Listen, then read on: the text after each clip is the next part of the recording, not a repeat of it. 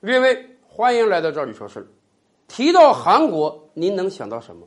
有的朋友说啊，可能是泡菜，可能是整容，可能是韩国欧巴。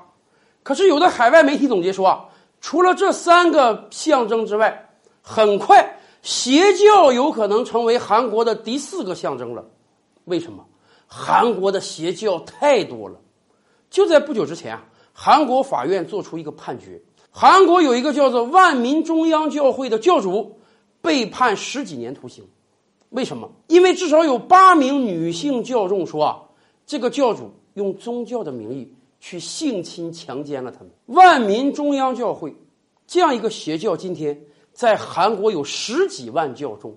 当然了，他早就被韩国的基督教组织认定为邪教了。可是我跟大家讲，类似这样的邪教。在韩国数量太多了，多到什么程度？有的相关人员就统计说，今天在韩国至少有六十个人以上啊，被认为是神，被他的自己的教众天天捧着。几乎每一个邪教啊，都有人数众多的教众，有非常华丽堂皇的宗教场所，而且这些邪教的传播能力还特别强，要不然怎么会在几十年之间就从十个教众发展成十几万、几十万教众？他们还不满足于在韩国国内传教啊！我不知道大家有没有印象，几年之前，你走在中国任何一个大城市的街道上，都有可能遇到一个人啊，很和善的跟你打招呼。我自己都遇到过好几次啊！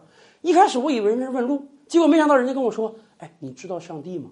我本人对基督教教义多少还有点研究，所以我本来以为人家是一个教徒。我正想跟人家探讨探讨教义呢，没想到人家马上拿出圣经，给我讲了一大堆牵强附会的解释，然后想希望我加入他那样一个教派。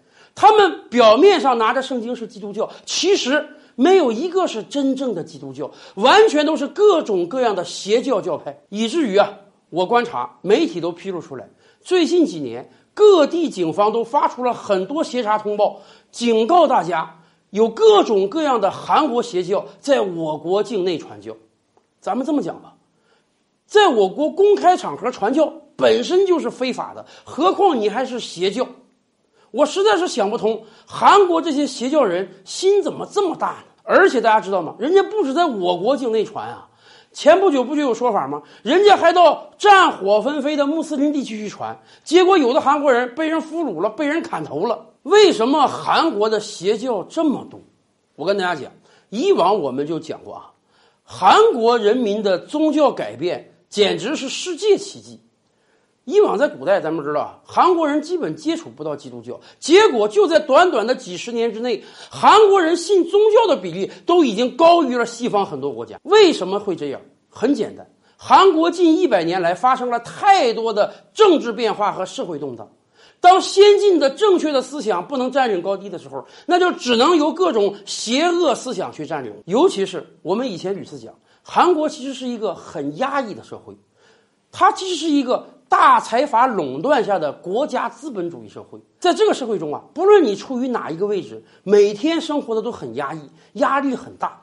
所以，当压力无法释放的时候，我们以往节目讲，有的人自费去住监狱，有的人就要选择宗教了，而这就给了很多邪教头目以机会，以至于在韩国，就连最高的一个位置——总统这样一个位置，都不是一个好位置啊。我们以往就说，没有一任韩国前总统有好下场的。所以，当年朴槿惠下台的时候，还传出传闻说，他为什么做出了很多错误决策，就是因为他被邪教洗脑和控制了。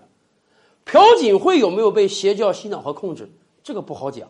但我们真正担心的是，确实有大量的韩国民众正在被邪教洗脑和控制。我们真的不希望。